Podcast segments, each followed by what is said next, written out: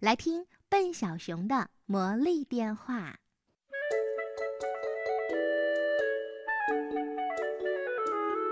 笨小熊家安了一台魔力电话，看着崭新的电话机，笨小熊呀心里美滋滋的。他想，这时要是来个朋友该多好呀！有朋友一起分享快乐，这才是真正的快乐。咚咚咚，有人敲门啦！笨小熊开门一看，是小狐狸聪聪。嗨，是你呀，聪聪，我正在想你呢。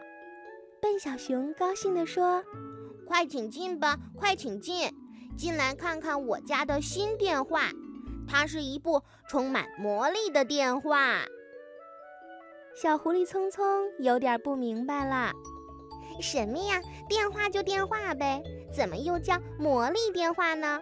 莫非电话里面能变出好吃的东西？”不是不是，当然不是了。电话里面什么也变不出来。笨小熊忙说：“我又不想开食品店。不过魔力电话能让好多的想法和愿望都变成现实。”小狐狸匆匆摸了摸电话说：“要是有人能打来电话，那就太好了。”小笨熊信心十足地看着小狐狸聪聪，会的，一定会有人打电话来的。他们俩瞪大了眼睛，支棱起耳朵，坐在桌前开始等电话了。过了一会儿，小狐狸聪聪有点着急，怎么还没有人打过来呢？笨小熊安慰聪聪说：“会的，会的。”我们一定要有耐心。小熊虽然是这样说，但其实他心里呀也挺着急的。就这样，他们俩等呀等，等到天黑了，也没等来一个电话。电话铃呀，就像睡着了一样，一声也不响。哎呀，真扫兴！哪怕有一个打错的电话也好哟。笨小熊也坐不住啦！不行不行，我们得想个办法。想个什么办法呢？对，开个热线电话。小狐狸聪聪就是聪明，他呀一想就想出了这个好主意。这个主意可真是太好了！笨小熊呀，高兴地蹦了起来。说干就干吧！小狐狸匆匆裁纸。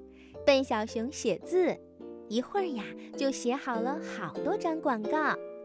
笨小熊一字一顿地念了一遍：“笨小熊的魔力热线电话，为您提供带魔力的好主意、好方法、好点子，保证一切都是最好的。”笨小熊守着电话，小狐狸匆匆四处去张贴广告。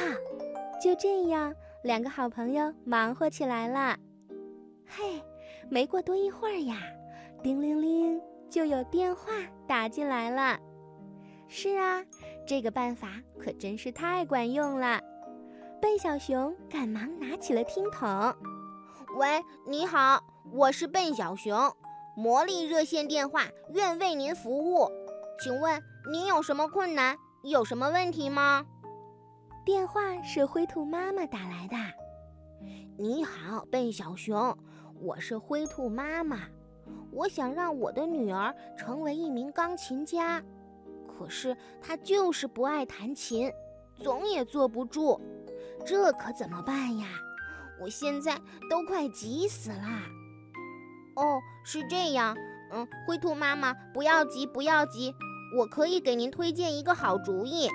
您呀，找一张纸条，写上您女儿的名字，然后呢，再写上几点钟让她弹琴，把纸条贴在钢琴上，时间一到，她就会乖乖的弹琴啦。您想让她弹多少遍，她就会弹多少遍的。灰兔妈妈一听，高兴了，哦，那真是太好了！我要让她弹十遍，哦不不不，弹一百遍，啊不不。一千遍。谢谢你了，笨小熊。叮铃铃，电话又来了。笨小熊高高兴兴地拿起了听筒。喂，您好，我是笨小熊。这通电话是小灰兔打来的，他呀带着哭声，委屈地说：“小熊哥哥，我很喜欢画画，可是我妈妈非让我弹琴，你说我我该怎么办？”哦，这样啊，其实挺好办的，你可以找一张纸条，上面写：“哎，小灰兔，你的妈妈最不喜欢干什么呀？”哦，不喜欢跳舞。好的，那你就写上让妈妈跳舞，然后把纸条贴在钢琴上。你一弹琴，你妈妈肯定就会跳起舞来。啊，真的吗？这个主意可太棒了！好，那我就让妈妈跳十遍。不不不，一百遍。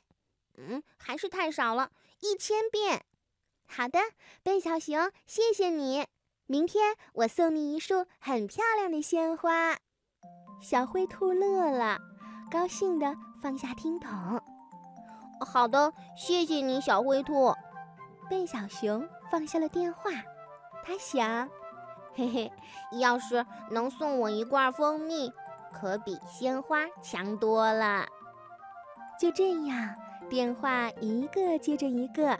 笨小熊忙得顾不上跟小狐狸匆匆说句话了。匆匆有一些不高兴，他说：“呀，你可真是太忙了，可我一点事儿都没有，这样多没意思呀！”哦，对不起，对不起。笨小熊把电话机递给了小狐狸聪聪。好了，现在我们就变成小狐狸聪聪的热线电话。来，由你来回答朋友们的问题。我现在要去灰兔妈妈家看一看啦，我要征求一下他们的意见。要知道，对第一个顾客要格外热情。笨小熊说：“灰兔妈妈把纸条贴在了钢琴的左面，小灰兔把纸条贴在了钢琴的右面。时间一到。”小灰兔呀，就像被人按在了琴凳上，两只手呢不由自主地在琴键上弹了起来。哎呦呦，笨小熊的主意可真是太好啦！灰兔妈妈的话还没有说完呢，身子就随着琴声扭动了起来。哎呦，哦，这是怎么回事？哦天哪，这是怎么回事？灰兔妈妈急得直叫。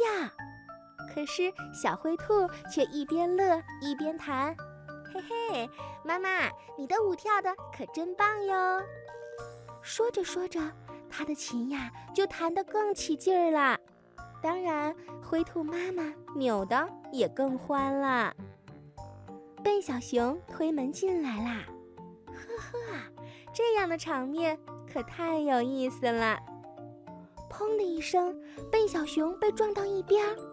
小狐狸匆匆风风火火地跑了进来，笨小熊有些不高兴。嘿，嘿，小狐狸，你怎么不在家接电话？你跑到这儿来干什么？电话没有人接，顾客会失望的。我我也不知道呀，到底发生了什么？小狐狸匆匆不由自主地跑了过去，跟小灰兔挤坐在了一张琴凳上。两手飞舞，也弹了起来。笨小熊看了看，他觉得还不错。哈哈，这倒不错，变成了钢琴二重奏了。可是小狐狸匆匆却着急地说：“小熊，你不要再开玩笑了，你快点看看到底怎么回事呀！我我自己不听自己的指挥了。”哎。这到底是怎么回事呢？笨小熊呀，看了看小狐狸匆匆，又看了看小灰兔，最后跑到钢琴旁边看了看纸条上的字。哦天哪，我知道发生什么事儿了。说着说着，笨小熊就把纸条接了下来。小灰兔和小狐狸匆匆同时停住了手。小灰兔妈妈也停住了脚步，它呀擦着汗，不住地喘气。笨小熊扬了扬手里的纸条，对小狐狸匆匆说：“小狐狸，你叫匆匆，小灰兔也叫匆匆。”笨小熊接着说：“让匆匆弹琴，自然也就少不了你了。魔力电话可管不了。”你是小狐狸，他是小灰兔。灰兔妈妈抱歉地对小灰兔说：“孩子，做自己不喜欢的事儿可真不是滋味儿。以后妈妈再也不强迫你弹琴了。”笨小熊拍了拍小狐狸匆匆：“你看，咱们的第一个热线还是相当成功的。小灰兔匆匆，我们恭喜你。”再也不用弹琴啦！